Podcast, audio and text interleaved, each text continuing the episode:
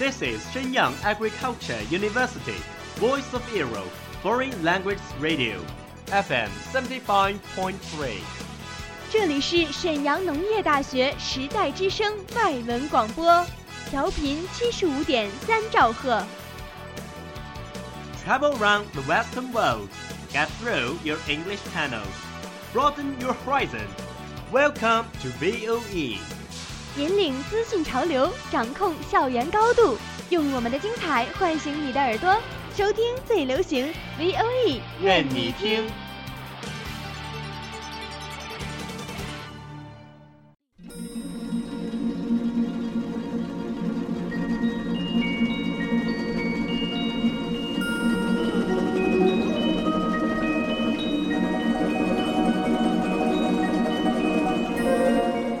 Hello, my dear audience. We meet here again. Hi, I heard that today we'll introduce a great director, right? Yes, he is famous for his unique way of using colors. He always can paint a beautiful picture with many colors, so that the audience is addicted to his works all the time.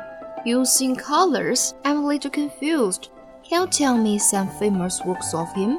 Such as Moonrise Kingdom, Great Foxside, and so on. Wow, I think I've guessed him.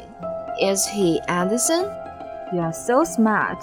Next, let's look into this director. The movies he directed are all very characteristic.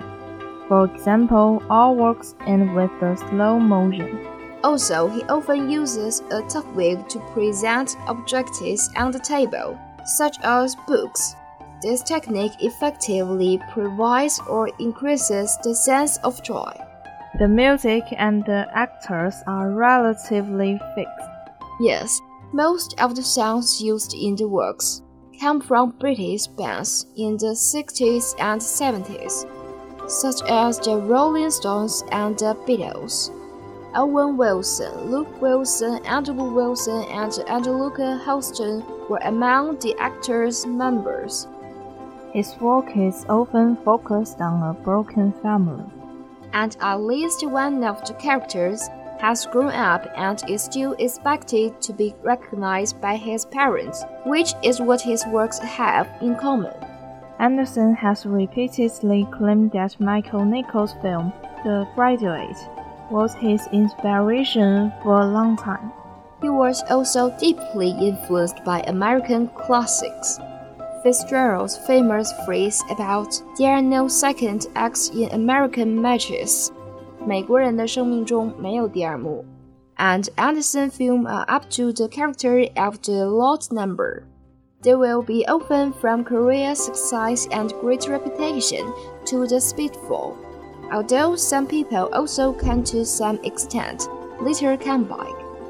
In the film Life in the Water, Mr. Anderson, who used to be pale and bookish, had a tan long hair and a much better shape. Anjelica Huston, he often walked with, so that he suddenly became handsome. I like the way he looks before. Yes, we often call it 文弱书生。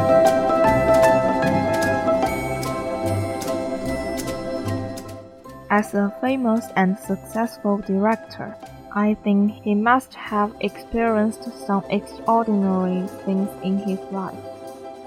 I suppose so. Now let's introduce him together. Wes Anderson was born on May 1st, 1969 in Houston, Texas, the second of three brothers. Neither of his parents engaged in film industry. Instead, he chose to make films. In fact, he didn't make up his mind to become a director when he was a child. Yes, Anderson spent his high school career at St. John's School in Houston, where he was later used as a location for his second film. Afterwards, Anderson went to the University of Texas to major in philosophy. However, Anderson rehearsed his plays at the school's Hoodwink Theater when he was at school. Later, as an undergraduate, he met his future career partner, Owen Wilson. In 1994, He collaborated with Owen Wilson on a 13 minute black and white short film, Bottle Rocket, which was followed by the famous director and producer James I. Brooks. Then he started to be a producer. The Fantastic Mr. Fox, Moonrise Kingdom, The Grand Budapest Hotel, and many films were from his hands. Due to his comprehensive involvement in all aspects of his film production screenwriter, photography, art design, music selection, and so on, also known as author director. What excellent person he is! He deserves so much honor.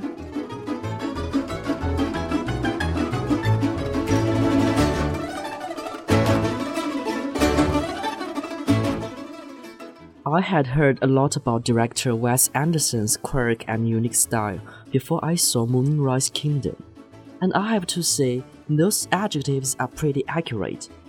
Yeah, I figured this guy have to be pretty different, cause whenever people talk about his movies, it's always clear that they are his movies. The story is pretty simple. Two kids, Sam and Susie, become pen pals and decided to run away together. Then they're in love because a storm is approaching.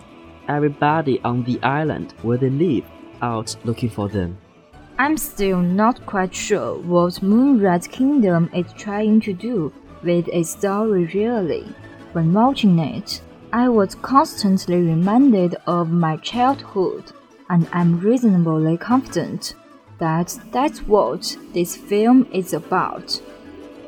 All of the kids had their adult like moments. Everybody seemed to talk in the same serious, deadpan way for the most part. This somehow made it very humorous at times. It's really hard to characterize any of them or any of their actions as strictly adult or strictly childlike. Since that is what I got out of it, maybe that is Anderson's point. Adults are not so responsible and reasonable, and children aren't so simple and innocent as maybe most people believe they are. Wes Anderson's filmmaking style is like a whole new language to me, I suppose, and I'm not yet fluent enough to effectively translate. I think you have mentioned this director before when talking about those vintage movies. Yes, I did. It's the Grand Budapest Hotel, which was described as the biggest dark horse and got nine Oscar nominations that year. The story is about an adventure of the most famous hotel's manager and doorman, which is simple and clear. It seems like a niche artistic film, but with a strong cast of actors. Quite right. Anderson directed this film in an old fashioned way, telling story like a grandpa, but with great amount of information. You can hardly see dictation films that is so attractive. Maybe that's why he's called the author director. Even with the camera language, he brings us an immersive experience of nostalgic, boldly expression of color, highly symmetrical layout, the usage of sound, all suggested a strong personal style. In my opinion, that 1 hour and 40 minutes is like a fairy tale experience. Yeah, strong sense of immersion. Still, I can't be sure of its type. Is it a tragedy suspense movie? I don't think so. Though the core is dark, the appearance is very likable. You know, it's a thoughtful comedy about tragedy. It also offers funny, but respectful reflection on the horrors of the Holocaust. How time flies! We have learned so many aspects of Anderson unconsciously. Yes, I appreciate him so much through today's introduction of him. I think I'll watch his movies again. I want to recall my pleasure when I watched his works last time. I believe you must have a good time.